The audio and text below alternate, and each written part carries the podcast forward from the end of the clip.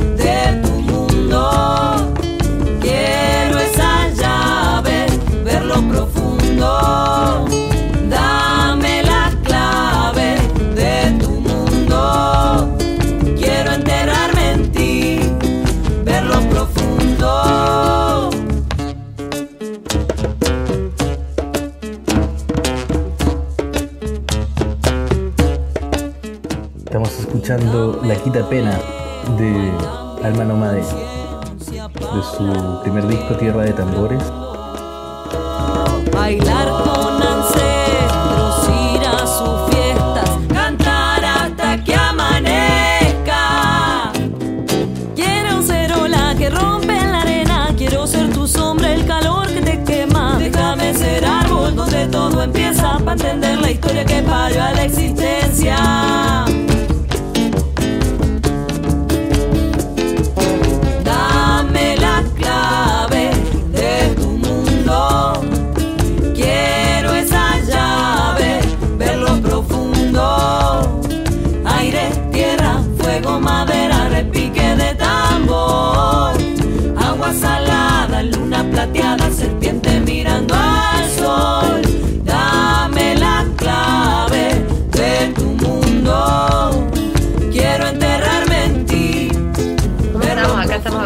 Toda la, la cuestión técnica. ¿Ves? Buena, ahí estamos. No, aquí estamos en la misma. sí, estamos todos en la misma. Sí. Pero estamos instalados ya. Aquí también estamos con algunos temas técnicos de ruidos externos. Pero ya todo bien. Perritos de mi vecino. Buena, uy, ¿cómo has estado? ¿Cómo está, cómo está la cosa por allá? ¿Dónde te Bueno, encuentras en este momento? Estoy acá en mi casa, en mi estudio. Te veo bien ahí con el mate, ¿ya listo? Estamos aquí, está aquí también compartiendo un Ahí. matecito. Bien. Acá estamos en Córdoba, en mi casita, en la parte de la salita de la donde salen las músicas. Buena. Qué genial, ¿Ve qué hermoso. Sí, se ve bien, se escucha bien también. Mira, un saludo a Favaro Graciela Elsa que dice toda la paciencia. Mira, qué linda, está de las primeras conectadas. Siempre, la primera, la primera. Qué genial. Oye, José, y bueno, para mí un agrado presentarte aquí al, programa para la gente que se vaya a ir incorporando de a poco, eh, percusionista, compositora, cantante, productora, no sé si se me va algo más, Ay, toda una multidisciplina. la verdad es que un honor tenerte acá en el programa y, y, Sí, ¿cómo y conocerte un poquito todo? más.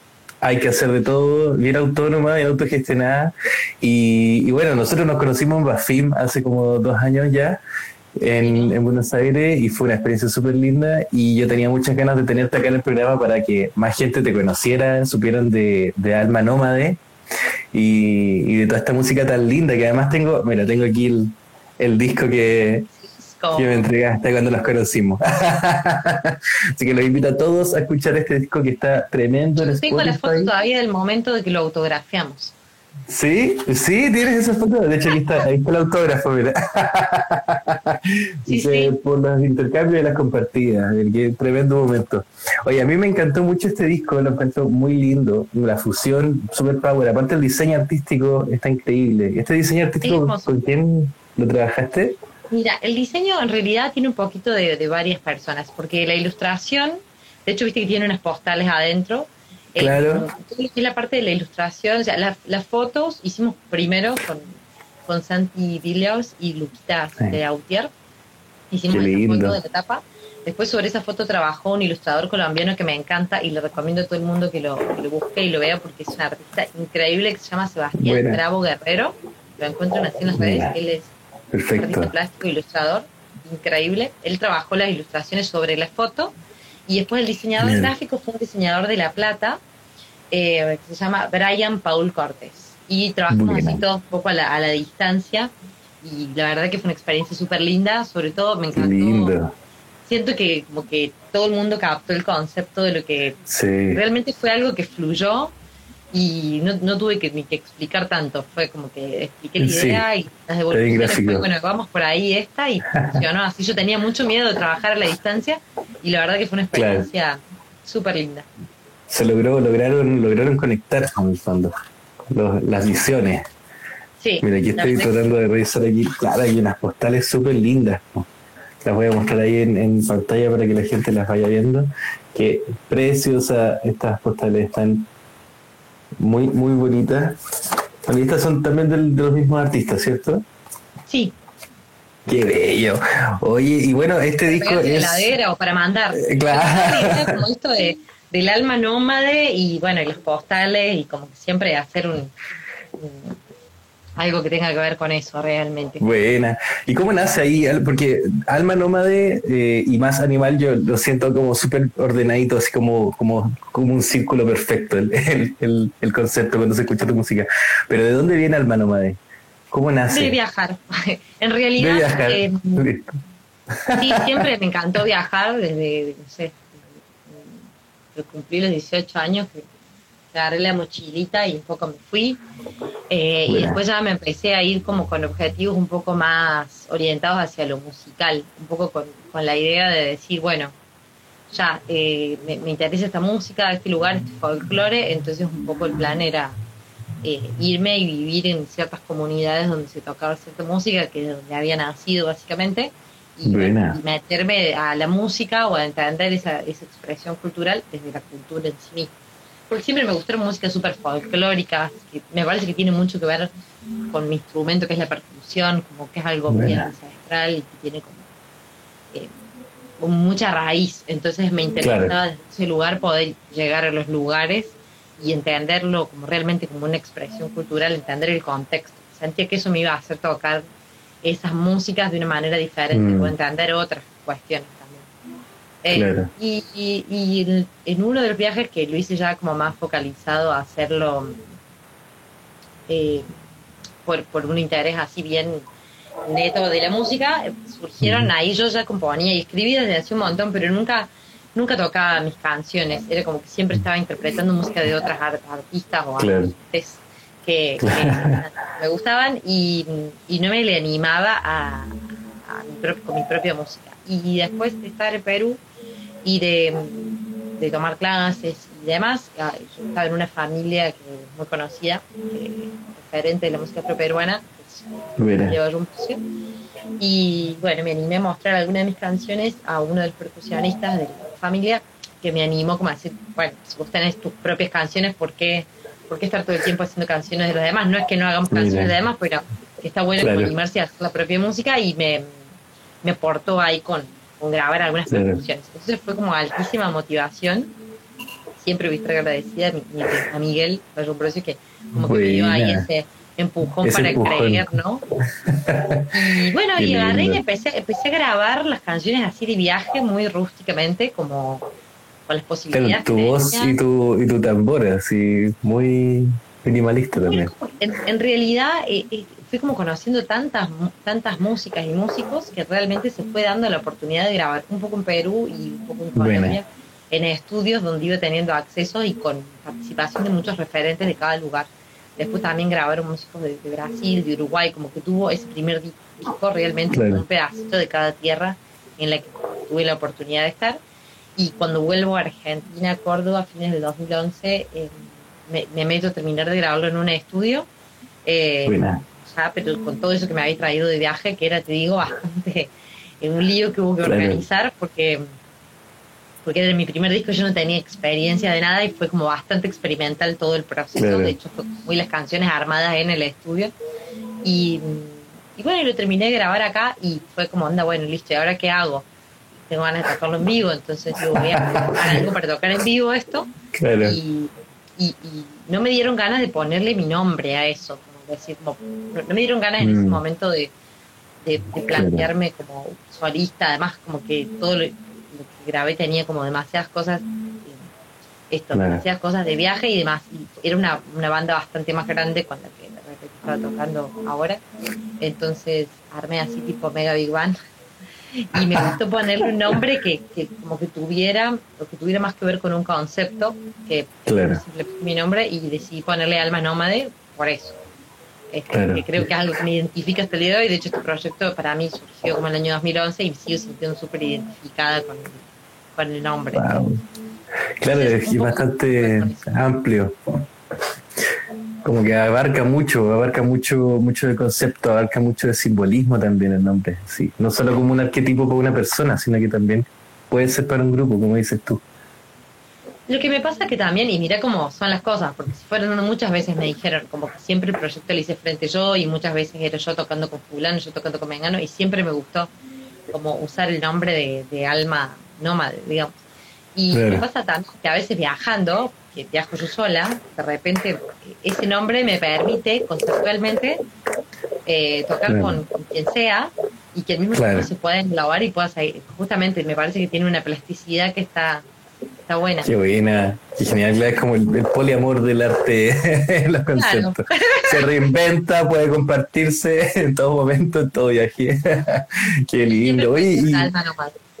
Claro, es que está muy lindo aparte el proyecto. Bueno, el, primer disco que, que, lanzas, Tierra de Tambores, que, que lo estuve escuchando y está bien, bien poderoso igual. Tiene, tiene harto harto género, como harta influencia de muchas cosas, pero todo el rato en torno como a, los roots, a, las raíces mm. latinoamericanas, y eso está súper lindo. Bien folclórico, ¿viste?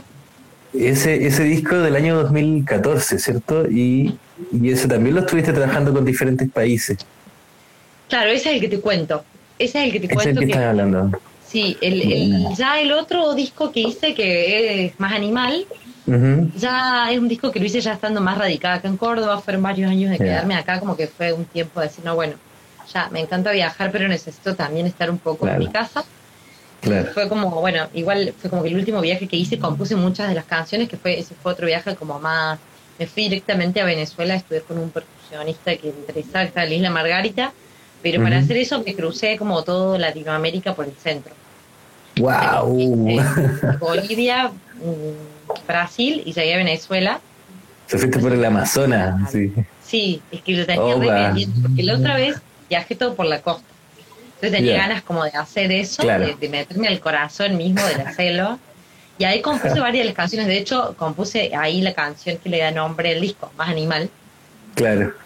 No, y está súper lisérgica también esa canción. Sí, Tiene harto ahí como... Fue muy loco porque fue como, bueno, ahora, eh, viste, como uno va estudiando cosas, fue como re anti-marketing, porque el disco tiene unos mm. temas regiteros, y yo puse como tema número uno del disco el que tiene como seis minutos de intro.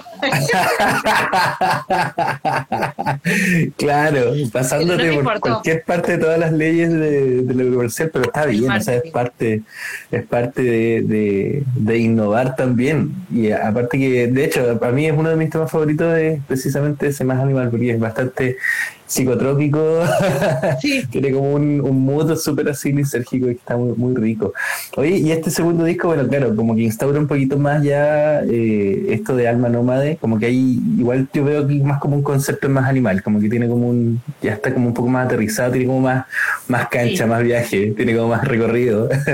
Sí, no, no nada que ver, o sea, el proceso fue otro, yo ya lo grabé con personas con las que ya venía tocando acá desde hacía más tiempo, no fue como el, otro disco fue todo el tiempo yo y mitades.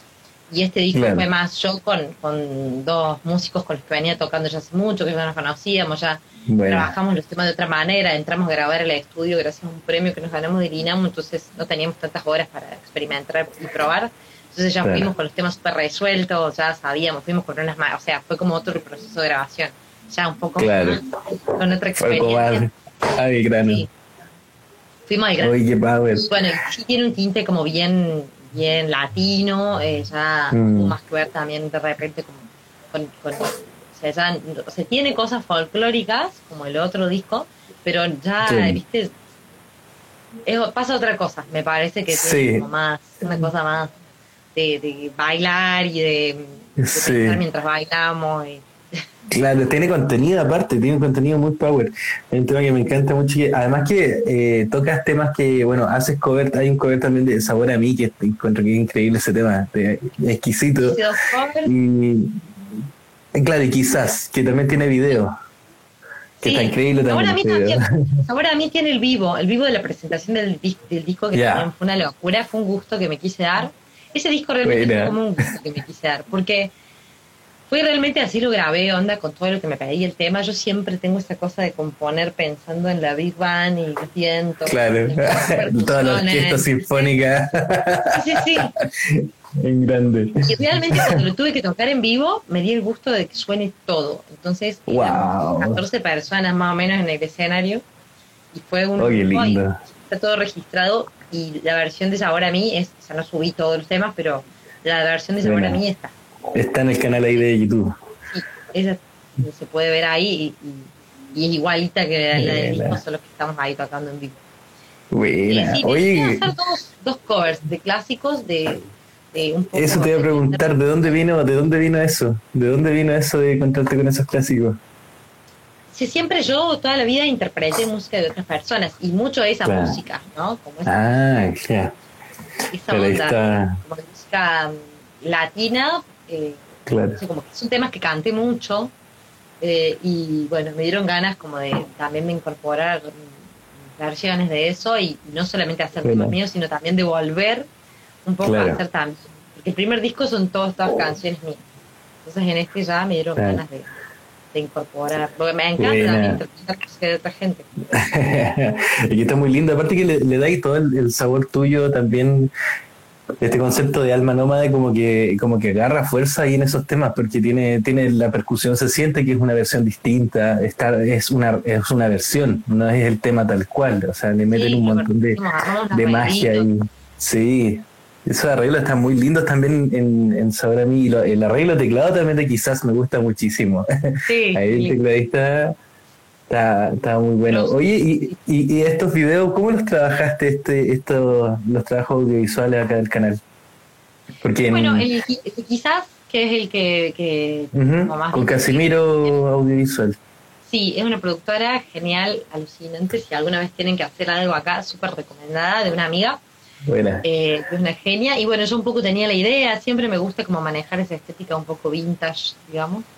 Y, Claro. y fue como, bueno, nada, era también fluyó súper bien. Me junté con Valen, que es la, la- mi amiga de la productora, le conté más o menos la idea, armamos un guion, buscamos una plaza que era algo que- importante, pero Claro. no tan difícil de hacer que en Córdoba, que hay muchísimas casonas antiguas y demás. Y justo Claro. este era un lugar en el que yo había estado trabajando, haciendo unos talleres. Y bueno, eh, a partir de ahí como que surgió la idea de hacerlo y básicamente lo grabamos en una tarde. O sea, teniendo un buen guion, es algo que se puede hacer en un día. claro. Y, bueno, y nos divertimos un montón. Fue un poco Qué buena. como recrear esa, Claro. esa estética. Y juegas mucho, claro. Sí, tenía justo un balcón, entonces eh, ahí también fluyeron otras cosas medio improvisadas del, del momento que también se le ocurrió mucho a, a Vale, la productora. Bueno, siempre trabajar con gente que, que tiene como la, la Claro. experiencia en hacer videos y demás, siempre aporta un montón, ¿no? Buena, o sea, Me yo encanta estoy, una idea, está buena, puedes materializarlo. eh, Claro, trabajo. concretarlo.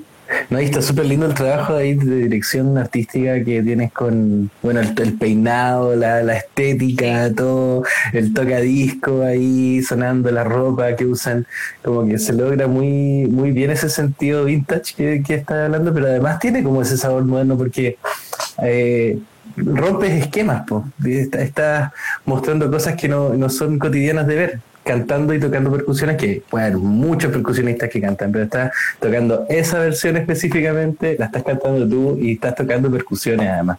Entonces, y además que el formato que se presenta en los tres, yo creo que está muy, muy bonito. Bueno, con ellos todos tú trabajaste. Aprovechar y hacer algo un poco más reducido, porque para lo que es el disco, que, es bastante cargado, o sea, hay muchísimos mm. instrumentos, ese era el tema como que, que más claro. era el que se podía digo, entonces bueno, que se podía simplificar. hicimos Buena. y los tres claro porque en la banda bueno son harto me dijiste cuántos eran como 14 cierto el día que hicimos la presentación del disco, terminamos tocando 14. El lanzamiento. Oye, qué hey. ¿Y, ¿Y cómo, bueno, eh, yo por lo menos también que tuve en algún momento mi ensamble bastante como amplio, sé lo, lo, lo cómo decirlo para que no suene feo, pero lo estresante que puede llegar a ser en algún punto eh, manejar un equipo grande de personas. Obviamente que era la mayoría gente invitada. El, último tiempo de que estuve acá en Argentina, antes de irme a México, estaba trabajando con un grupo fijo. Que mira, ahí está Diaguito Tercel, que lo veo ahí conectado también. Le mando un gigante hermanito. Que él, él, bueno, estaba tocando el percu conmigo, ese mi otro aliado percusivo. Y además también tremenda mano que, siempre me dio en las cuestiones organizativas. trabajar con gente que también es pila y que te eche una mano, ¿viste? Como que uno no está. Eso es lo importante. Ahí está la, manito del Diego. La manito. el, el, Fer Méndez en el bajo y Martín Barroso en las teclas. Y nosotros cuatro básicamente era como el, equipo que más estábamos saliendo a tocar a hacer las fechas, ¿no? Como en esa formación y andaba la verdad que súper bien. Y la verdad como la columna. sí, esa, fue la columna. Después, bueno, a veces se sumaba Guillermina Boyeto en el trombón, porque por ahí muchas canciones estaban pensadas desde la melodía de que hubiera un viento si no podéis ser que claro. fila. Y a mí me encanta, me encanta el trombón, la verdad que los del viento es mi preferido. Es poderoso. Pero bueno, el día de la presentación del disco era como esta cosa de querer alta noche de la presentación. Buena. Bueno, yo tenía muchas ganas de que sonara como el disco, entonces fue un poco ponerle muchas pilas y tratar de que todas las personas que habían grabado estén. No inclusive no tuvieron todas las personas que grabaron, fueron más, porque de hecho había, por ejemplo, todo un tema que tenía eh, tuvo una intro de tambores bata, que son estos que tengo acá, que son y que se tocan los tres, ya hacer eso como que implicaba un cambio en la logística, que era un quilombo, entonces dije, bueno, nada, toco yo una síntesis y lo hacemos y vuelve a quedar lindo, pero bueno, es que no, no podía hacer toda la gente que la habíamos grabado, cuando lo grabamos, lo grabamos en simultáneo. Eh, pero sí, por ejemplo, en la fila de caño fueron, tuvieron todos los, vientos, que era un montón, después hubo un invitado con flauta traversa, eh, un que fue tocar el violín, entonces guitarra, cosas que entraron y salían todo el tiempo. La verdad que la técnica fue así como que estuvo bastante bien jugado, un sufrimiento, pero bueno. Súper bien jugado. Oye, qué, pero qué lindo, qué lindo poder lograrlo. Lo que pasa es que yo creo, claro, es como un sueño cerradito, así, es, poder como cumplir un, una meta bien interesante, como lograr traspasar todo lo que grabaste en estudio con todos esos niveles de, de, músico y pasarlo en vivo para, para mostrarle a la gente como la experiencia in situ de, esa música. Yo creo que es un momento súper lindo. Buena. Sí, no, Oye, fue igual, un estrés imagínate que organizar, que lográramos todas esas personas coincidir en los ensayos. Para, un, para un ensayo. Sí, sí, no, difícil, difícil. Hicimos varios ensayos, sí, estuvo bueno. bien. Sí, sí, coordinar gente, la clásica, como, oye, ya yo puedo martes, ya yo puedo miércoles, ya yo ah, puedo solo jueves. Locura. Te juro que, que, o sea, amo, amo ensayar, siempre me gusta ensayar y hay un montón de extraño tocar en vivo y todo, pero lo que no extraño para nada es el tema de coordinar los ensayos. Se me toca uno. Y otro lado y puede decir que arrancábamos, ¿no? En el grupo de WhatsApp. Era parecía un propósito, ¿viste? Decía, bueno, yo puedo el lunes, yo puedo el martes, yo puedo el jueves. Claro, como, bueno, claro. se puede salir esta semana. claro. No, sí, es terrible. Yo lo he vivido, yo creo que todos los músicos que hemos trabajado con bandas lo hemos vivido en algún momento. Eh, pero bueno, siempre se logra de alguna forma hacer, pero tiene que haber alguien siempre a cargo, pues, alguien que se haga cargo y, se tome se tome como de esa, de esa situación y, darle, porque si no, no llegáis nunca. me acuerdo, a mí me ha pasado muchas veces y es todo un estrés, pero lo lograste, se logró el trabajo en equipo y tienes mucha razón cuando hablas de que se necesita trabajar con gente bien pila, eh, que claro, que no quedes tú con todo el peso de eso, sino que se pueda no, eh, articular. Una voluntad, una voluntad. Mira acá el de ahí te dice doctorado en matemáticas para coordinar el. yo digo que ya es como hasta, hasta física cuántica, ¿viste? Como claro. en el planeta y jugamos todos un mismo día. Pero sobre todo es una cuestión de voluntad, es como compromiso con el proyecto. Saber también que hay fechas, que hay momentos que son más complejos que otros. Yo realmente por ahí si no tenés fechas y demás, uno como que puede relajar y bueno, no hace falta estar ahí tanto, pero bueno, cuando hay cosas importantes como la presentación de un disco, que uno le pone como tanta, tanta expectativa y tanto trabajo y tanta cosa, yo creo que igual fue como una cosa de verdad, como que un gusto que me quise dar eh, de hacerlo así. Y, y fue como, bueno, una experiencia re linda, súper rica, re grande, pero ahora con toda esta situación y con todo este contexto, todo lo que pasa, que he bajado 20 cambios me doy cuenta que, no sé si es algo que volvería a hacer así, tan, tan grande. Estoy más en un momento de con otros tiempos. Claro. No, y aparte que todo esto y, esto todo, claro, más autocuidado, todo lo de la pandemia también, claro, un replanteamiento, te voy a preguntar eso, ¿cómo lo ha, lo llevado? Usted, bueno, tú estabas en México, me contaste off the records, me comentaste eso, cuéntanos un poquito de ese, de ese viaje, tuviste que volver en plena, cuando partió la pandemia. Sí, yo por suerte me había ido en agosto del año pasado, hace justo un año atrás, un poquito más. Me fui a México y, tuve la suerte como de poder disfrutar un montón. Me fui, me fui con otros dos proyectos amigos que les recomiendo también para que los escuchen. Uno era Santi Barabale, que su, disco es hermoso, y Gonza Sánchez. Y lo que hicimos fue porque los tres estábamos con ganas de ir hacia México, fue armar un concierto compartido donde teníamos canciones de los tres y lo un poco lo adaptamos, adaptamos el repertorio al formato. Nos fuimos con esa con esa propuesta. Y de hecho pudimos hacer varias, eh, pudimos hacer un montón de fechas, sobre todo en la Riviera Maya, después fuimos a Chiapas, también estuvimos Chiapas, estuvo muy lindo, es hermoso México, además también tiene, la gente como que súper abierta a escuchar eh, músicas nuevas que no conoce, es un re lindo mercado, la verdad. Eh, y después estuvimos haciendo un poco más de base en la Riviera Maya, que es hermosísimo. Pero bueno, el último tiempo, ahí ya eh, yo estaba organizando una gira con mi compañero J. Figueroa también, que tiene unas canciones re lindas, hermosísimas, y que las escuchen. Y nos habíamos ya programado toda una gira por, por España, para junio. Ya, Entonces, un plan era eh, directamente de México irnos a, a, España y hacer la gira por ahí. Eh, bueno, y en medio de pandemia. Apocalipsis y sacaba el mundo. Sí, oh, sí. zombie de golpe. Mm. Fue como un poco loco. Eh, bueno, y nada, y fue al principio realmente no entendíamos nada, porque en México también se vio de una manera muy diferente acá que en Argentina. Mm. Y no había como tanta información y veíamos que en Argentina estaba como todo el mundo súper, o sea, como estricto y no nadie veía a nadie, estaba todo el mundo en su casa y con miedo y asustada. Y, nosotros en México. en la playa. te juro, sí. Ay, qué lindo está el mar, digamos, ¿no? Hasta que de repente se empezó a poner más jodido y.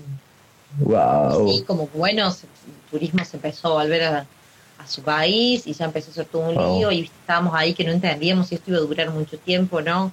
Hasta que empezamos a vislumbrar que ya no íbamos a poder hacer la gira por Europa porque en España estaba todo mal, en Italia estaba todo mal, o sea, como que empezamos a, dar cuenta de que no íbamos a poder. Claro, y fueron los puntos más, más atacados de, la pandemia, pues fueron los países más, más azotados por, por este tema y, y todo se ha cancelado. De hecho, no sé cómo estará en Argentina, pero por lo menos para los chilenos está prohibida la entrada a Europa modo turista ahora.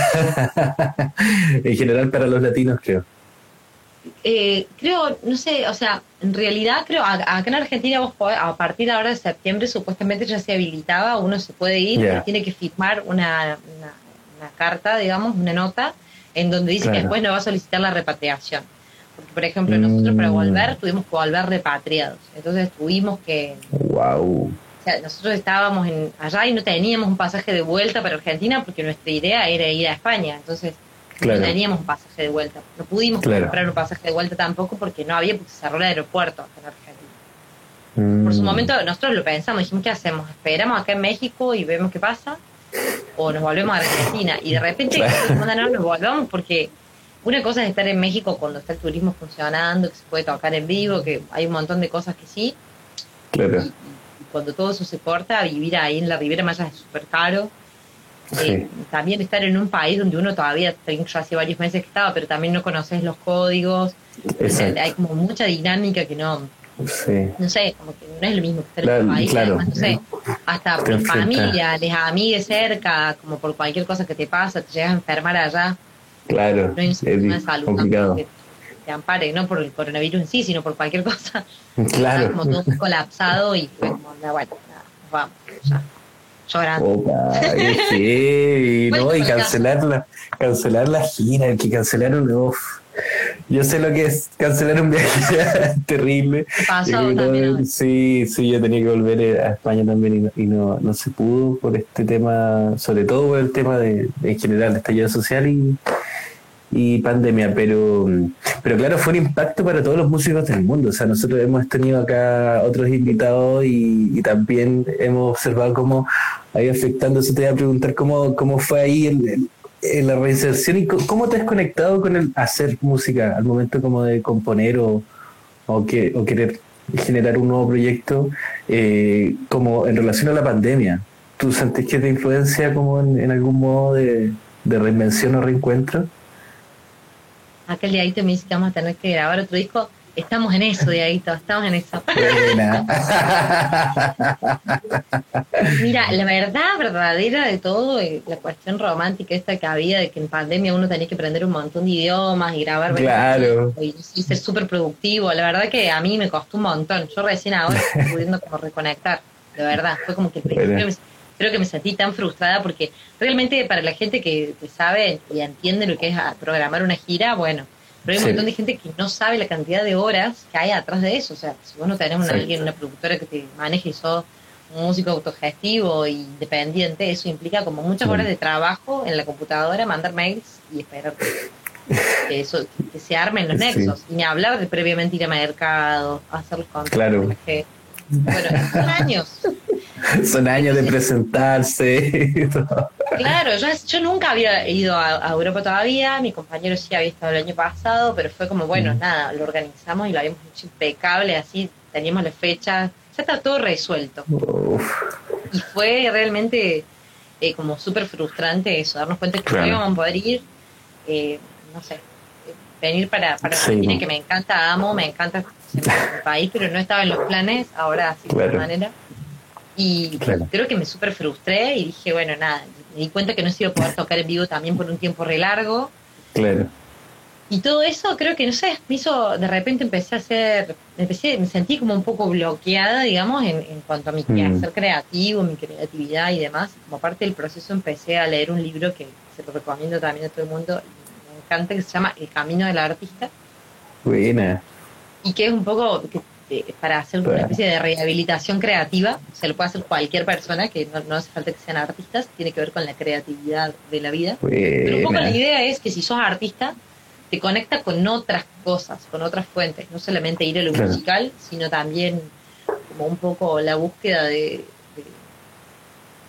de, nutrirnos de otras fuentes que no Mm. necesariamente sean la música, como no estar tan monotemáticos con eso, sino también, no sé, Claro.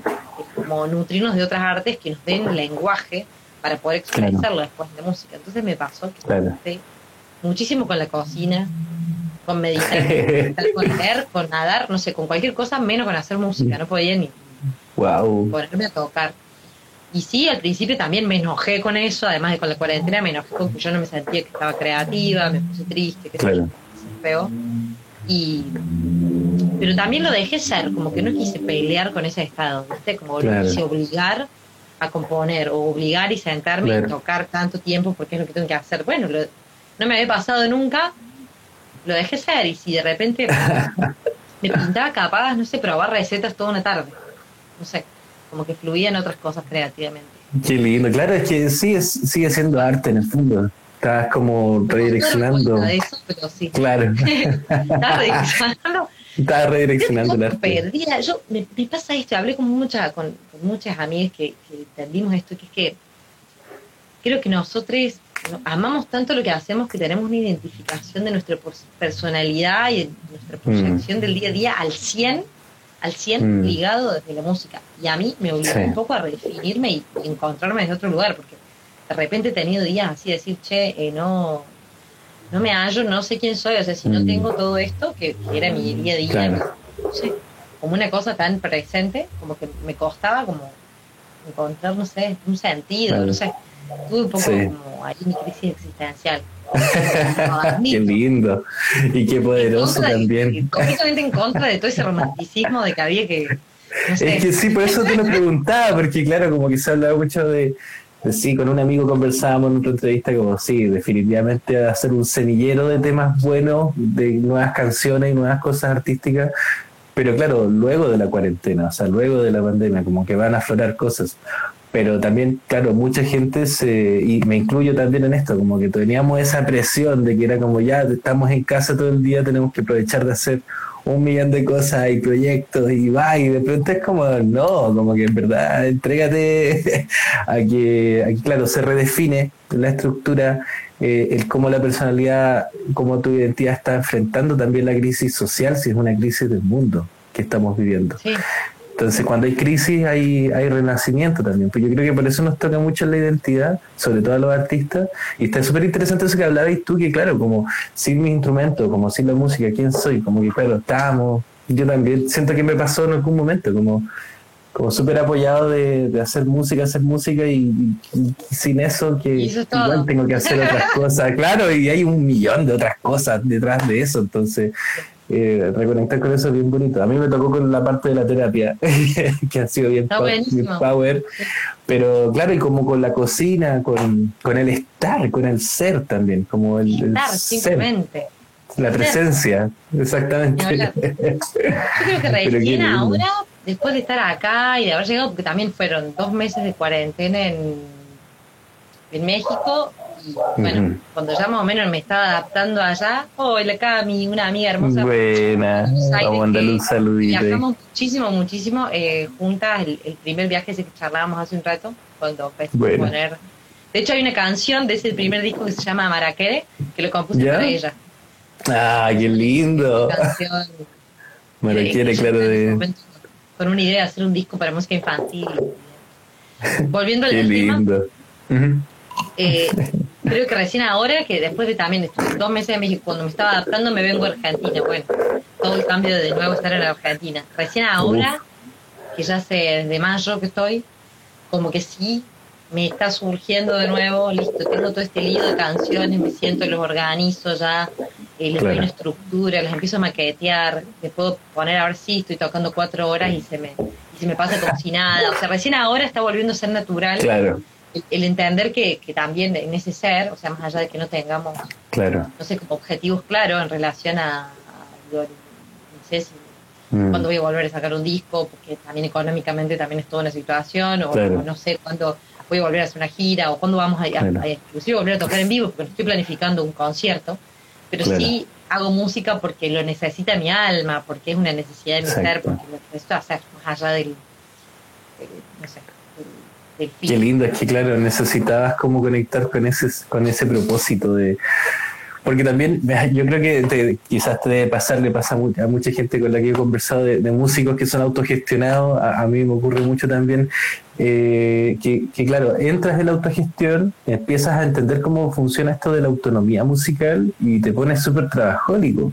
Entonces, no paráis, no paráis, y claro, de repente yo creo que estas crisis como que nos ayudan un poquito a, a tener una mirada más global, detenernos un poco, mirar con distancia qué es lo que está sucediendo realmente, cómo nos está afectando esto y, y reconectar con eso que decís tú, como hacer música porque tu esencia, tu alma se siente bien. Y, no porque era como un quehacer mecánico, como industrializado de producción de temas, giras y cosas que, es necesario a veces, pero, nos come la máquina. Cambió también todo el contexto y de repente ahora de, saber producir, de maquetear, es como que todas las cosas que un músico autogestivo tiene que saber cuando no tiene una productora por detrás. Además de todo eso, ahora se suma el manejo de las redes, claro. streaming, cómo ahora voy a difundir mi música, claro. si tengo más un escenario, cómo se supone que voy a monetizar, bueno, entonces como un montón de cosas que, que al final ahora también se supone que deberíamos estudiar todo eso y creo que también nos aleja un montón de, mm. simplemente creativa de hacer música, ¿no? De, es, como, nada tiene que verse, como que una cosa es súper fría y la otra es súper eh, De hecho, claro. Y se supone que tenemos que ser un poco de, de todo hay que buscar el dentro de la industria. Claro. Y encontrar el balance no es que porque claro eh, está todo esto del, del, tema marketing digital, por ejemplo, el manejo de redes con Instagram, con, con Facebook. Bueno, Facebook cada vez se está utilizando menos, también es como que se está achicando un poco el nicho. Instagram está a full. Y, bueno, y hay otras plataformas también que han emergido en, dentro de, este, de esta situación que han sido para músicos, pero pero claro, como que se va perdiendo, se va alejando un poquito eso, porque precisamente porque no hay contacto. O sea, ahora uno puede plantearse esto de decir, ya, hagamos un stream en un local sin gente, se cobra el stream, eh, que lo conversaba con un amigo como una idea, como un local sin público y que el público desde sus casas vea este stream en el local como a ver un show en vivo, pero ya no está haciendo lo mismo que es estar en un concierto con la gente, con el calor. Y eso está heavy. Yo creo que eso es algo que todavía cuesta negociando. Y Ansa, yo creo que encima es como que yo cada vez voy tomando más conciencia de que realmente falta mucho tiempo para que eso vuelva a pasar. Entonces, es amigarse o amigarse con ciertas cosas. Yo de alguna manera en, su momento también, ni bien empezó todo esto, estaba muy perdida y dije, bueno, voy a hacer, que empecé a hacer los encuentros en el limbo también, empecé a hacer estos vivos. Eso, sí. Que era un poco una manera, un ciclo que tenía ganas de hacer, de alguna manera como bien desconstructurado. Por eso no le puse un día fijo, sino que iba más con los ciclos de la luna y también con mi propio ciclo, donde si tenía ganas lo hacía y si no, no. Y lo fui haciendo y compartiendo con, con amigos que tenía ganas también de ver y de compartir y demás. Y es algo que, estuvo buenísimo y también en su momento me súper retroalimentó. Pero eso, lo hice eh, como completamente despojada, no pensando en una situación con un ingreso, con un trabajo, porque también, bueno, como veníamos hablando, las condiciones del audio no están buenas, bueno, el, internet también tiene que estar bueno porque si se corta y además como también es muy difícil ponerle un valor a, a eso. Entonces lo hice también más por una cuestión existencial de simplemente querer hacer el contacto con gente querida y compartir canciones para no extrañarnos tanto y bueno. Bueno.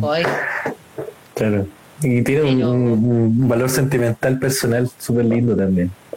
Sí, pero es lo que le da. Eh, musicalmente no, está bueno que se tilde y que te quede tu cara así, ¿viste? es buenísimo. Pegadísimo. Claro, quedas con el ojo, amigo. Claro. o sea, claro, es, lindo para el momento. Sí, viste, claro, lo, lo escucho con auriculares pues, y, y, justo se tilde el sonido ahí y queda como un claro. ¿no? Entonces es como también buscarle la vuelta cuando uno ya me parece que que ya de a poco también le vamos a ir buscando la vuelta y encontrando la manera de poder hacer eso también de una manera más... Porque también en un momento pasó que todos estaban haciendo vivos. Mm. Eh, una sobresaturación. Me ponía como súper saturado, de repente eran un montón de personas transmitiendo en vivo y entraba dos minutos a cada una y me iba, porque el audio también no, está, no estaba bueno. Claro, no pasa mucho. Pasa mucho. Aparte que Instagram como que por lo menos como, como aplicación de como la interfaz de Instagram, yo creo que están recién encontrándose con esta cantidad de gente que quiere hacer en vivo, porque antes se hacían, pero no era tan común masivo como lo es ahora. Entonces ahora yo creo que Instagram tendría que solucionar sus, temas de interfaz eh, o sus temas de latencia que se generan a veces con el audio. Pero, pero sí, nosotros teníamos como eh, cierta preocupación con eso, como si vamos a hacer un programa de conversación, como está el audio, de repente el internet falla, depende mucho de los dos, de los dos que estén transmitiendo, eh, o a veces la gente no puede tener una buena conexión, pero yo creo que a veces el, live ayuda mucho como para lo que significa la, la instancia en sí, como esto de, de, compartir, y eso yo creo que está muy lindo como te pasó con el ciclo, que era algo que necesitabas, necesitabas conectar por lo que significaba esa conexión, que a mí me sucede con las interviews, a mí lo que significa... Una, es que tiene, para mí también cambia Claro. mucho cuando hay una conversación a que cuando la búsqueda es como, Claro. voy a hacer un concierto musical. Es- Claro, claro. y además me parece que está re bueno el concepto de ustedes que tienen del podcast, ¿no? De después Sí. subirlo, que esté, ponerle canciones, como que también Claro. hace que sea, ¿no? De- Desde otro lugar me parece que está Sí. bueno. Sí, lo vamos haciendo más dinámico, pero, pero está power. Oye, José, eh, bueno, ¿qué se viene después de, todo esto? Estuvimos hablando de Tierra de Tambores, de Más Animal, que son discos increíbles que yo los invito a todos a escuchar Spotify y a ver los videos en YouTube. Y te quería preguntar qué se viene ahora con todo esto que estamos conversando. ¿Hay proyecciones también de nuevas producciones para futuro? Sí, un poco la idea es, bueno, ahora en breve, muy dentro de muy poquito va a salir un video de, un, una canción que grabé en vivo, después la va a estar grabada Buena. también. Ahora no lo voy a subir a Spotify, pero sí voy a subir a YouTube porque es un video en vivo eh, de una producción que hicimos en México justo antes de, de venirnos con, con el equipo ahí de, que armamos de cuarentena, que estábamos viviendo con Sofi Chopitea, que es, bueno, ella es hace cine, pues es, es fotógrafa, ella Buena. hizo la dirección de arte del video, lo grabamos ahí con mi compañero que estuvo en la cuestión técnica y tocando guitarra, pedal y demás, y Mauro Gentile, que también otro amigo que estaba ahí en el equipo de la cuarentena, con Qué el power. que vivimos, es decir, fue como una comunidad esos dos meses, Y todos juntos. porque convivíamos en la misma casa, entonces bueno, inventábamos Mm. cosas y lo fuimos haciendo y surgió la idea de hacer esta, este tema mío, que bueno, es un tema no está en los otros discos, un tema nuevo. Y Qué power. bueno, lo grabamos ahí, la locación era muy linda, aprovechamos. Y Mauro Gentile grabó Bichon, que es un instrumento acá que hace un luthier este, Buena. cordobés. Pero, Wow. acordar, Genial. pero creo, creo que es, él es chileno, zambrano, y vive acá hace mucho. Mira. Sí. Mira. hace este instrumento que se llama Bichon. Qué buena, cada vez más inciertas las, las, las divisiones fronterizas que tenemos ahí. Algo que tiene bueno esta situación es que de alguna manera hace que, por ejemplo, podamos estar conversando y bueno, vos estás en Chile y yo estoy en Argentina, Claro. estamos haciendo juntos. es que Ujú. Eso sí está bueno, ¿no? Eso está Bueno, interesante, sí, está rico. las barreras. Claro, El, el tema del streaming me parece que tiene eso de positivo, que es que yo puedo hacer un concierto acá, pero lo pueden escuchar en todo el mundo. En Me parece China, que eso sí claro. es bien interesante. Sí. Sí, me gusta, digamos. Sí, a modo de, de- globalizada y, y viajera y además transmitida en todas partes. Oye, José, te- se, se me había olvidado, en el- se me había quedado en el tintero algo bien interesante que me llamaba la atención. ¿Cómo tú conectaste con el tambor? ¿A qué edad y en qué, y en qué momento? ¿Cómo fue eso? Bueno, en realidad yo empecé eh, primero siendo cantante, o sea, canté durante mucho tiempo. Mi abuelo era pianista, entonces a mí me gustaba, escuchaba siempre ella tocar y cantar arriba, como un juego, ¿no? Bueno, Jugar, también agarrando la guitarra, sacando alguna canción y acompañándome, pero cantando. Cuando me vine a vivir a Córdoba a los 18 años, empecé como a estudiar canto un poco más oficialmente, digamos, tomaba mi clase con mi profe y, y entré a tocar en un grupo que se Buena. llamaba donde yo iba a hacer coros y de repente, bueno, como que no había percu, hace falta alguien que toque la percu y en- con- junto con eso encontré en el, en el fondo del patio de, de mi casa un, un bongo que era de mi papá y buena. amor a primera vista, así lo toqué, me resultó súper Wow. y, Claro. y bueno, me y ahí te enamoraste, claro, de... tocar y fui como estudiando ahí y el toque ya estaba tocando. Como Wow. divertido. 18 años me vine a vivir acá, cantaba y bueno, estaba la hacía falta percusionista y bueno, dale. Y, pero fue como Y algo más de. Sí. Claro. Y bueno, y ahí empecé como un poco. Después ya a los 24, por ahí ya me puse a estudiar un poco más en serio. Buena. Pero fue como más a posteriori el, el tema de los tambores. No es algo que Claro. hago desde que chica. digamos. Buena, fue como un encuentro con, con una parte de ti también.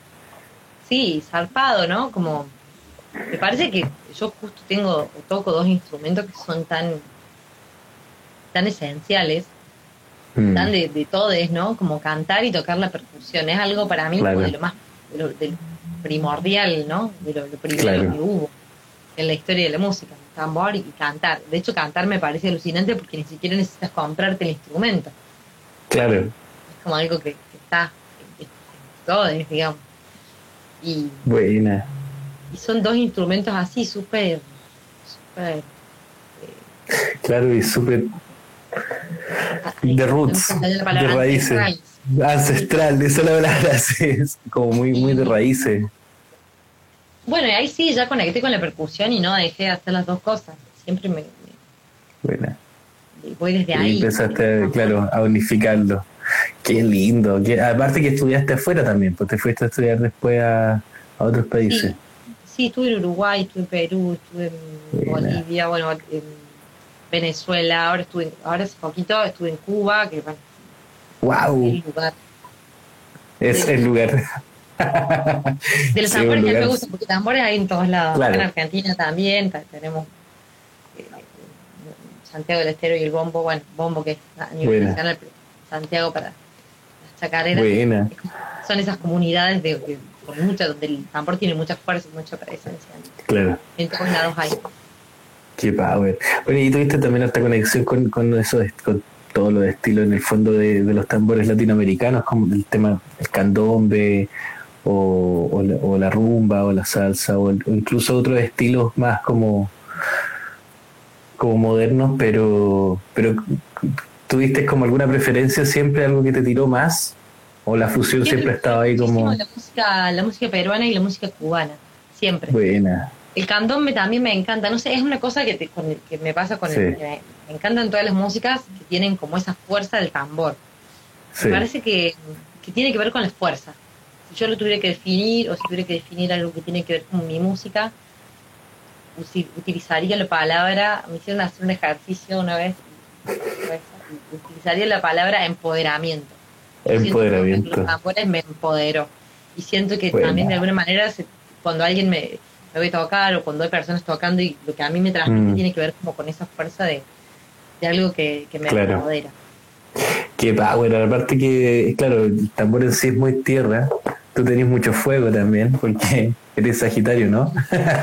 Sí, pero además, bueno, si, ponemos- si nos ponemos a hablar de astrología, yo lo que menos en mi carta es tierra. No Mira. yo creo que Ahí está sí, la búsqueda, claro. y aire, y bueno, y agua, pero tierra. Entonces, creo que de alguna manera fue una búsqueda de, claro. bueno, los, bueno, ahí los me tambores. De hecho, cuando paso mucho tiempo sin tocar, es como una- para mí funciona como meditar, de verdad, es como salud Me mental, imagino. igual a, wow. Realmente es algo que me hace bien. O sea, yo sí todos los días me pongo Claro. un rato ahí tocando, ando por la vida. Ya está. Qué increíble. Terapia Claro. que hace falta. qué lindo, qué bacán. Claro, conectar con, con, con el- lo que es el, el groove o lo que es el estado de trance, sobre todo en, en los tambores, que es, como hablábamos, súper ancestral y, y te lleva, te lleva a estados, a estados de conciencia diferentes cuando estáis tocando, cuando estáis ensayando o cuando estáis Creo que tiene que ver con la repetición, ¿no? Como esta cosa de, Sí, de lo claro. cíclico, el ciclo, el... el sí, Qué para mí alucinante. Bueno, de hecho, eh, Cuba me permitió ver mucho eso y estuvo buenísimo desde ese lugar. buena. eh, poder Y en ver, Cuba, la, música es súper ligada a lo espiritual, claro. fuerte también. Sí, pues ahí está el tema de, bueno, están los orillas, ¿o no? Si no me equivoco, sí, allá en Cuba. Buena. Que, que tienen toda una onda sumamente mística y poderosa con los muy tambores. poderosa. Buena. Y ahí te conectaste y con, con- bueno, y me imagino todo lo que aprendiste también como para integrarlo después, además, con toda la... Sí, todavía. Yo creo que tengo ahí información como para estudiar años. O sea, realmente, eh, bueno, Claro. Wow, qué lindo. mes y nada, todo ese mes fue tomar clases día de por medio, muchas, muchas. Obviamente Wow. que, que todo ese mes creo que lo tengo que desglosar en, durante mucho tiempo porque es como que no, no tenía tiempo como de incorporar cuando ya estaba viendo algo nuevo. Pero sí, Claro. hay que aprovechar. claro. O sea, sí tuvo Qué muy power la experiencia de, de estar en Cuba, yo nunca la había, había estado. Buena. Eh, ¿Y qué parte de Cuba estuviste? muy linda, muy intensa, tuvo cosas muy feas también, fue como, Es que, tiene, es tiene que como mucha fuer- es muy fuerte. ¿Y en qué parte estuviste de Cuba? En Habana.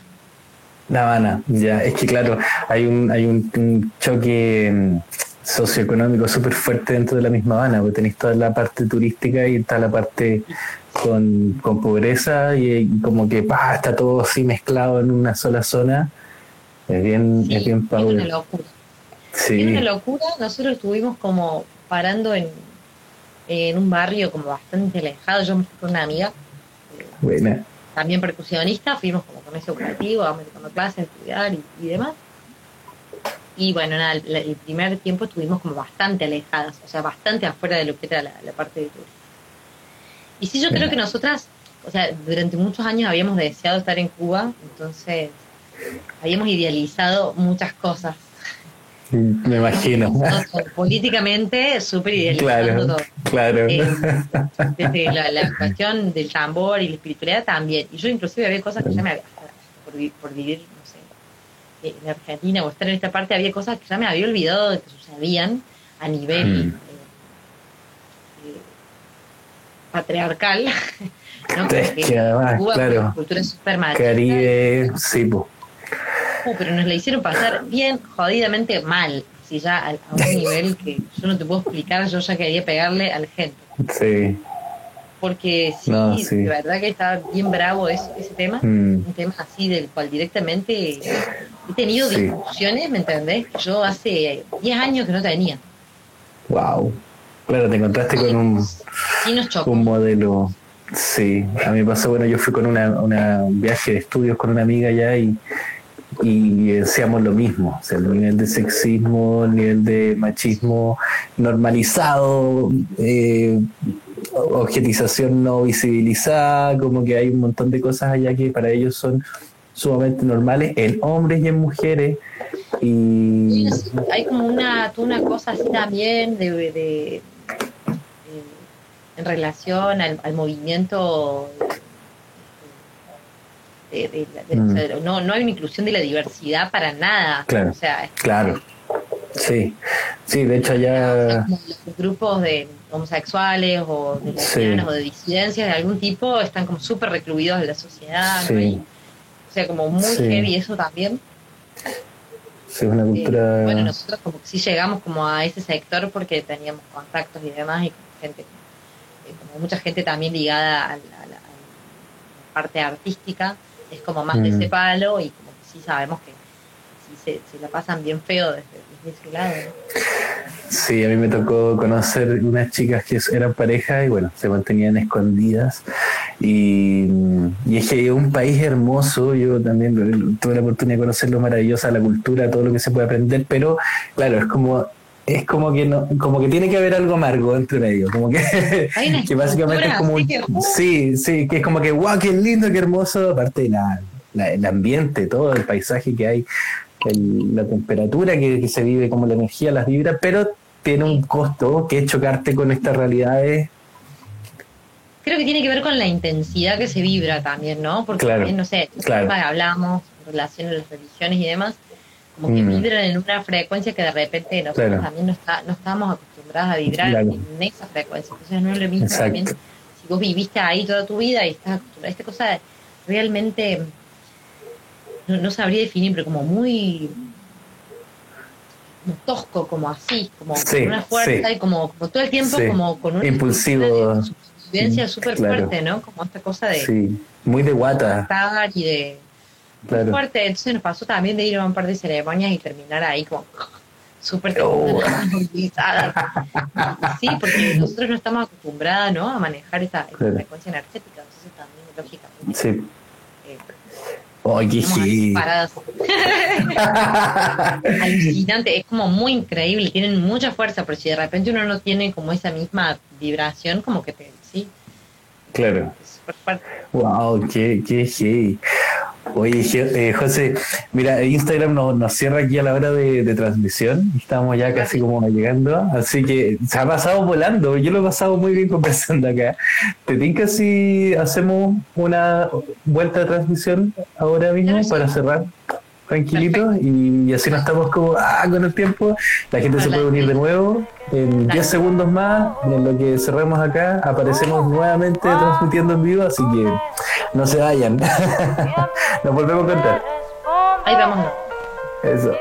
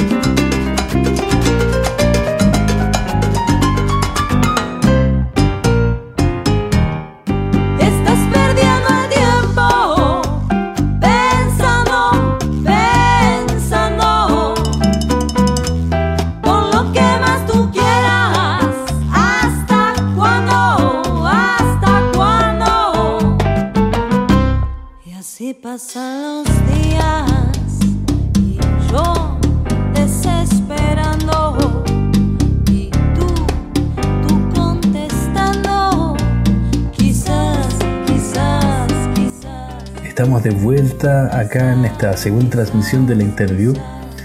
Estábamos junto a Josefina Divert desde Córdoba, Argentina, conocida como Alma Nómade. Esta tremenda artista, percusionista, cantante y productora con quien hemos estado conversando sobre su- sus últimos recorridos nómades por Latinoamérica, su vivencia con, con la pandemia y sus últimos dos discos que están increíbles, además están en Spotify, recomendadísimos. Les recomiendo mucho escuchar Más Animal de Alma Nómade, el disco que está disponible en Spotify, y también su primer disco Tierra de Tambores que está buenísimo. Un saludo a todos los que se están reconectando acá. Vamos a volver a conectar con Josefina.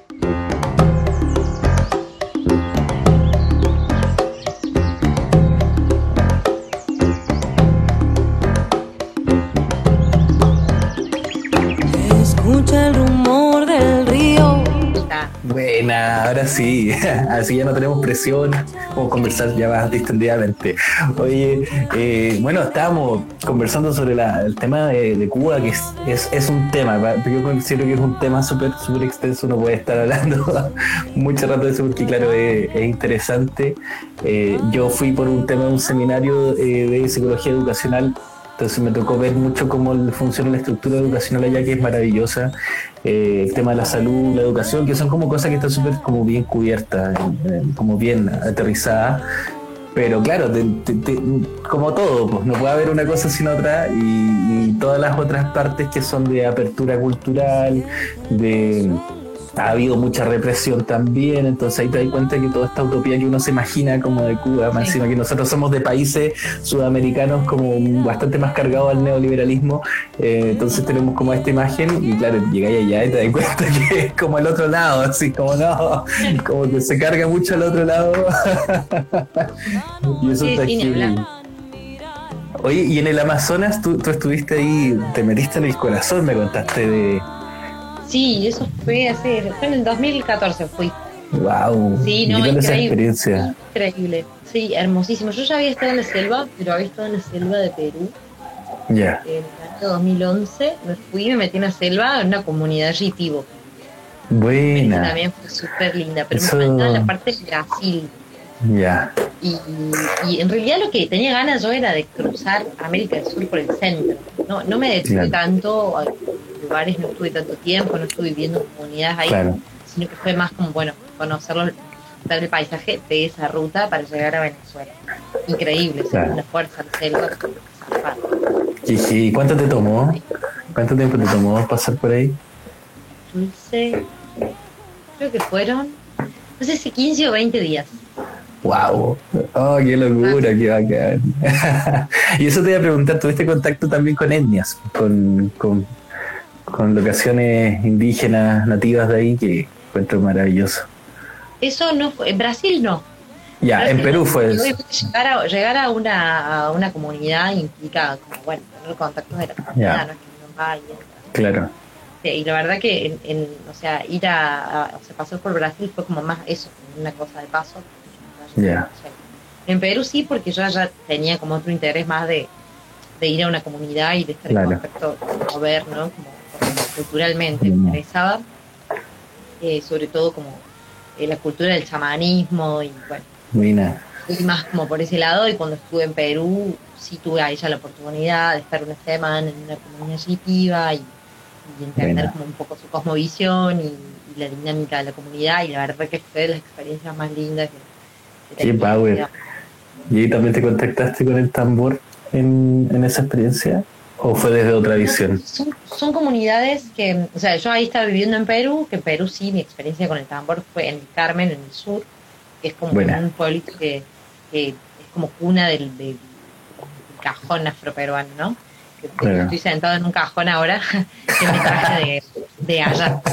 Buena. Y entre los que tiene, fui en 2011 está como mejor ni sacar cuenta.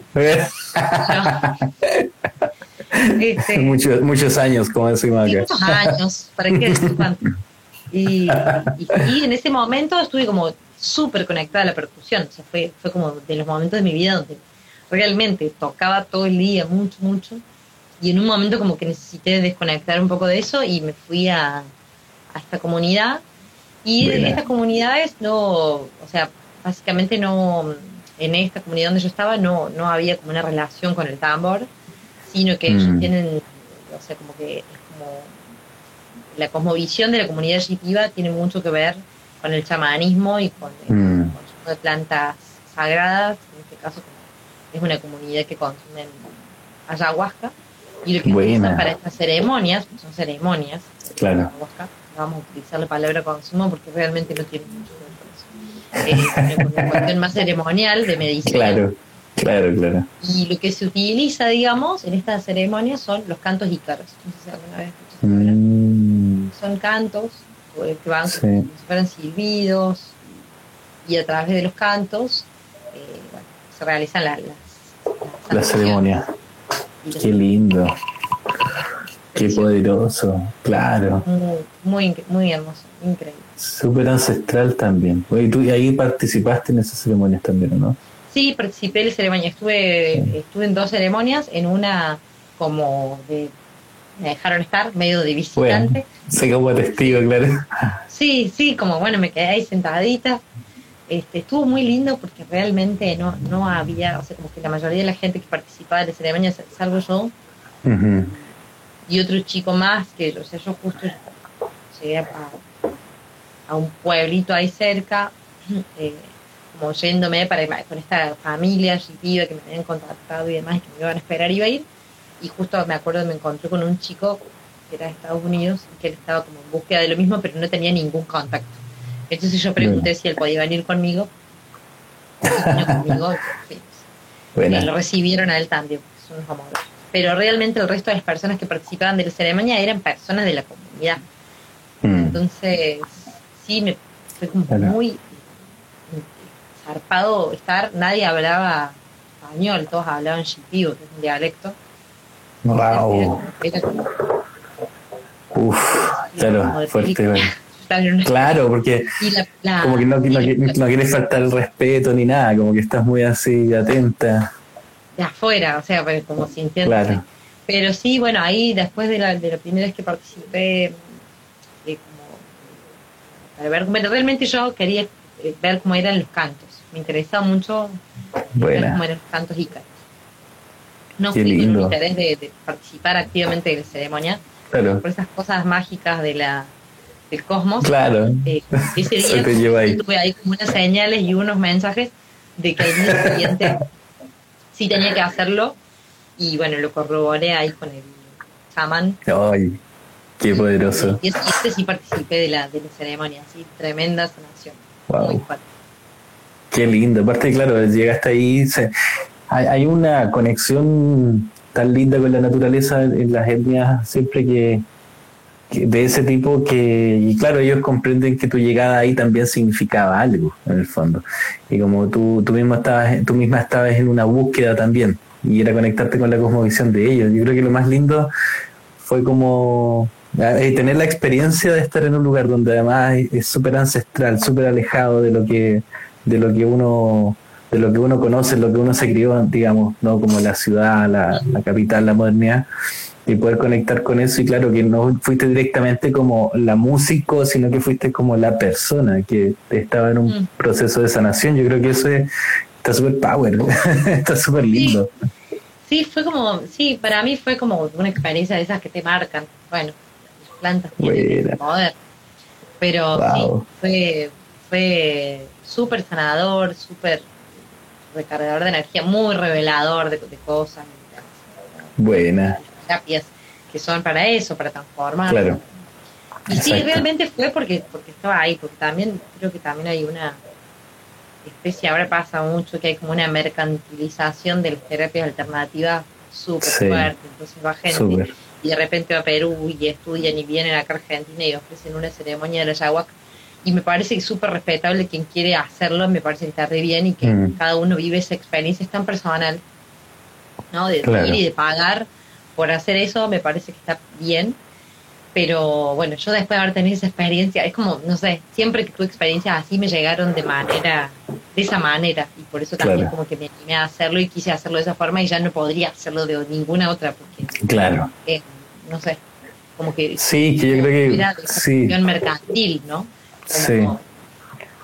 No, y hacia, hacia acá, claro, yo, bueno, yo creo que, claro, como en Argentina tú cuentas, en Chile también sucedió mucho. Hubo una época de la explosión de, de los psicotrópicos que ya aparecieron acá, como desde el 2011 en adelante, y hubo como cierta época en donde se mercantilizó un montón el tema de las sesiones de ayahuasca. Se respeta un montón la gente que quiera hacerlo, que encuentre, que llegue ahí, pero claro, es diferente cuando tú vas a una comunidad en donde su cultura es sumamente cotidiano, normal y es parte de, sus ceremonias de ahí, de, su cultura. Claro, entonces tú vas ahí, te encuentras con eso, te llega de una manera distinta a cuando te enfrentas a una, a una llegada con, esas ceremonias en otro lugar, sin, sin faltar el respeto a nadie, simplemente yo creo que es distinto. Es una, cuestión de la acción, a cada uno también le llega, mm. tiene que llegar, esa fue como mi experiencia. Claro, pero claro, yo, yo por lo menos personalmente yo conecto mucho más con, ese tipo de experiencia de que, sea algo más ir al, al útero de, de, la experiencia de la ceremonia en sí, en el fondo. Porque nunca sabes. Sí, no, ni hablar. Ahora estuve en México, que también es un lugar con muchísimas plantas de poder súper fuertes y zarpas. Claro. Y sin embargo, no, no, es algo como que, a ver, es algo de lo que yo siempre aprendo, me parece una tremenda escuela de, de vida, de, espiritualmente siempre me ha hecho crecer muchísimo, pero no es algo que yo voy mm. buscando. Claro. Y no, no sucedió, y, está bien. Y miré que estaba en un lugar en donde están a full todas las terapias alternativas que se ocurren, porque yo vivía como en Tulum, que es como una especie de lugar claro. donde pasa muchísimo, la gente va directamente a hacer tratamientos ahí. Y, bueno, con plantas de poder a full, viste, México es como conocido por eso, y no sé, no se presentó y no, no, no, no siempre tiene que ser para mí, ¿no? Pero sí vi como muchísima gente en esa búsqueda, ¿no? Como una búsqueda. Claro. Sí, hay todos en esa búsqueda. Cada uno le llega como le tiene que, no, pero aparte que es súper lindo, tú tuviste tu, otra terapia y tu ceremonia que fue el hecho de estar ahí, vivenciar de parte el, comienzo de la pandemia y, hermoso. sí, hermoso. yo creo que claro, te replanteó, te agarró, te sacudió y te, te volvió a sentar en otro lugar. Pero está muy, muy lindo como experiencia de crecimiento personal. Yo creo que está, está bien, está bien. Power, está bonito. Oye, José, eh, antes de ir cerrando el programa, ¿alguna recomendación que quieras dar a, los oyentes, a los, a los que están sintonizando esto de música que, te está interesando últimamente? De música que a mí me está interesando. hay tanta, o sea, últimamente están saliendo unas cosas tan increíbles que acá en, en Córdoba, cosas de colegas bueno, mi compañero ahora está sacando justo un disco que es un video disco. Buena. Figueroa, lo, pueden encontrar, que lo grabamos en México todo, en esta casa, en esta comunidad. Fue súper interesante porque fue un trabajo, son nueve canciones, todas las grabamos en un día distinto, nueve días, nueve canciones. Wow. Y eso lo está presentando ahora por YouTube porque es un video disco, o sea, son todo, todos tienen como conceptualmente también un video y es súper recomendado. Después, bueno, estos amigos con los que viajé también me encanta lo que están haciendo. Gonza Sánchez, que lo encuentran como así. Tiene un montón de discos nuevos. Acaba de sacar un disco que se llama Compartidas, que justamente son eh, dos canciones compartidas con diferentes amigues. Qué eh, lindo. Y también ahora lo sacó en pandemia. Santi Barabale también lo encuentran como Panti. Me parece súper lindo. Eh, bueno, hay tantas cosas ahora no sé que no se me vienen así a la mente tan tan rápido, pero eh, bueno, como esto de, trabajos así nuevos que estuvieron saliendo ahora, eh, bueno, el Juan Patoch también sacó un disco hace poco, ahora van a hacer uno con su compañero en la Escuela Ibarable que va a salir seguramente en cualquier momento. Bueno, infinidad, acá es infinidad. como que no para de brotar. Qué lindo. Muchísima, muchísima música. No sé si hay alguien por ahí que me, que, me diga que me estoy olvidando de alguien que haya sacado discos ahora que, estén como para recomendar.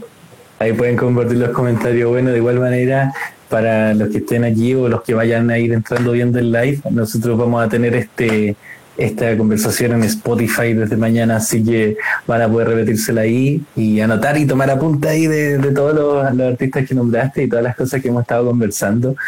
Eh, así que va a estar disponible en Spotify este programa para los que estén uniéndose recién o para los que estén interesados los que llegaron tarde.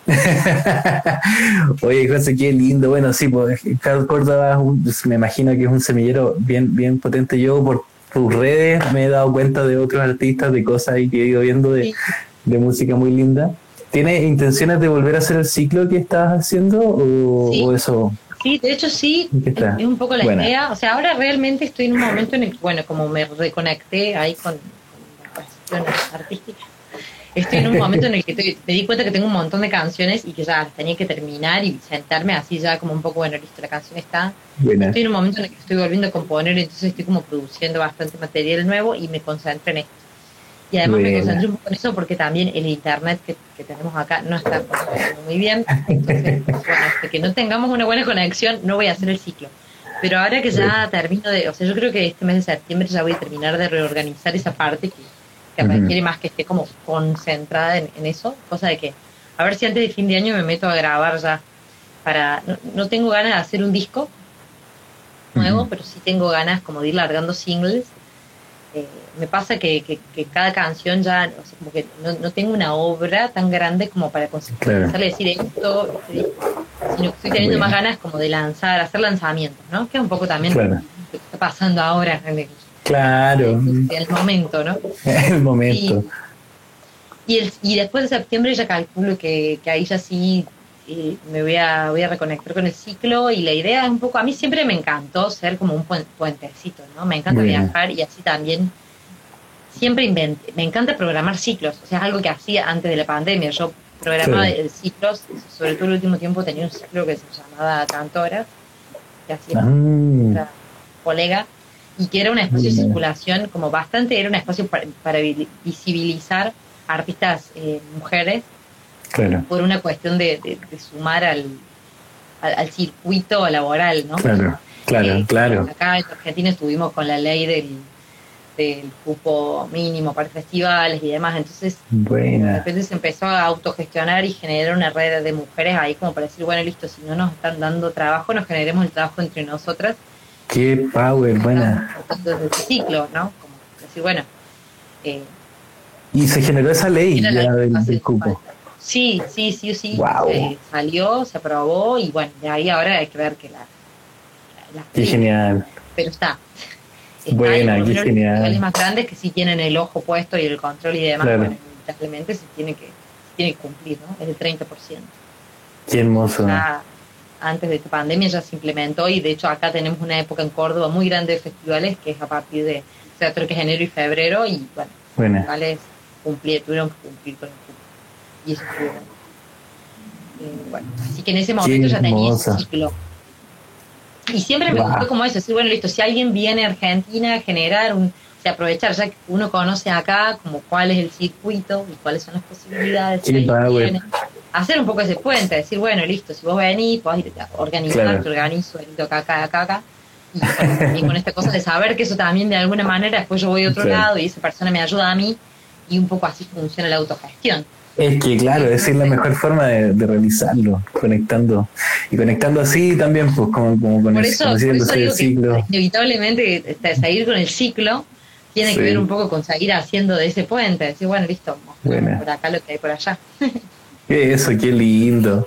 Bueno, entonces todo invitado atento ahí al ciclo que, que, vaya a salir y, a todos los temas que vayas a lanzar también en lo pronto, a escuchar los discos que están buenísimos. Yo los invito a todos a escuchar, a escuchar los temas, a buscar en YouTube el canal de Almano Madera, a suscribirse, a, seguir también el, canal ahí de, de, Spotify. Sí, las suscripciones son muy importantes y necesarias hoy en día, así que compartan, cuéntenle a sus amigos y todo. Y en Spotify también pueden encontrar eh, bueno, tus dos discos de, mm, Tierra de Tambores y Más Animal, con, todos sus tracks. tiene nueve canciones en Tierra de Tambores. Y hay una que me, encanta, que es La Quita Penas, con la que abrimos el programa hoy día. de mis favoritas. Y, y hay otra canción que es, eh, bueno, Balas también, que encontré así ah, preciosa. ¿Te gustan las que me, me, me gusta la chacarera, sí, me encantan. Así que no, está muy poderoso. Yo los invito, bueno, te invito a ti, José, también a, a seguir viendo este, este programa. Y, y este programa va a estar eh, disponible en Spotify y también a lo pronto subimos un track a YouTube también con, con imágenes, así que va a estar en todas partes para que todos lo puedan escuchar y compartir. Y qué ganas tengo de que en algún momento se abran las fronteras de nuevo, si te venía a dar una vuelta en Chile, aquí los brazos están abiertos, amiga, para, para que hagamos cositas, para que se hagan Muy conciertos y, y ciclos, que la gente aquí vibre y baile con tu música porque está increíble. Y bueno, si no, nos vemos por allá también. Así Claro que sí. Está pendiente. está pendiente, Ojalá que Está pronto. súper pendiente. Yo, a- a- agradecerte, Nacho, por la invitación y por generar espacios, ¿no? Estos ser gestores culturales un poquito, ¿no? Como esto de, claro, bueno, de hacer desde el lugar que tenemos, eh, claro. eso, Generar la puerta a, a- la cultura, a mostrar, a compartir, que, que, se- que sigamos haciendo como se pueda, pero, ¿no? Claro. Así que, dar a conocer esto. Yo creo, creo que tú me regalaste este disco y yo dije, no, este eh, tiene que escucharse en Chile. ¿Por qué no se está escuchando en Chile? Dije, la verdad que está muy bonito el trabajo, así que eh, probablemente te lo quería mostrar acá porque hace tiempo que no, no habíamos tenido mucho contacto, así que creo que está ideal para agradecerte mucho esto. Creo que es un, un objeto muy preciado para mí. Y gracias, gracias por, por aceptar esta invitación, por estar aquí compartiendo hoy día con nosotros, con todo- todos los que están sintonizando ahí el programa. Y te mando un abrazo gigante, amiga. Estamos en contacto y nada, pues muchas gracias por existir, por ser con esa tremenda energía tuya. abrazo enorme vos, muchas gracias, muy feliz Eso, bueno, estamos hablando entonces, José, y seguimos haciendo cositas, estamos claros, que tenemos que seguir haciendo cosas, así que bacán. Gracias un a besito toda y un abrazo gigante. también del otro lado. Sí, así que vamos a estar ahí compartiendo todo esto. Un abrazo gigante, amiga, y bueno, muchas gracias también ahí a Favaro Graciela Elsa, que estuvo acompañándonos también hoy día. Todo el programa. todo el programa, así que se agradece muchísimo y nada, un abrazo gigante, amiga, y muchísimas gracias por estar hoy día acá. Abrazo, nos vemos. Ok, nos vemos.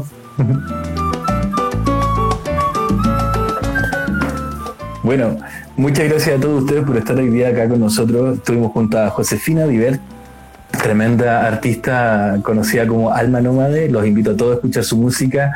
Nos vemos este próximo, este jueves en un nuevo capítulo de la interview en horario estelar a las 10 de la noche.